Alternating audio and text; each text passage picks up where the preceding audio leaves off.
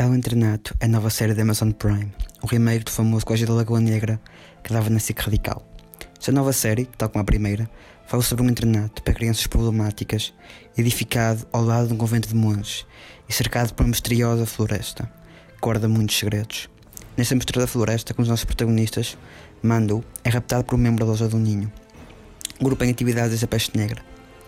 A trama segue este grupo de amigos de Manu, uma corrida contra o tempo para o resgatar mas há mais mistérios a serem descobertos. A série está bem escrita, mas tem momentos bastante previsíveis. No entanto, gosta de séries viciantes, como A Casa de Papel, certo irá gostar de Ao Internato.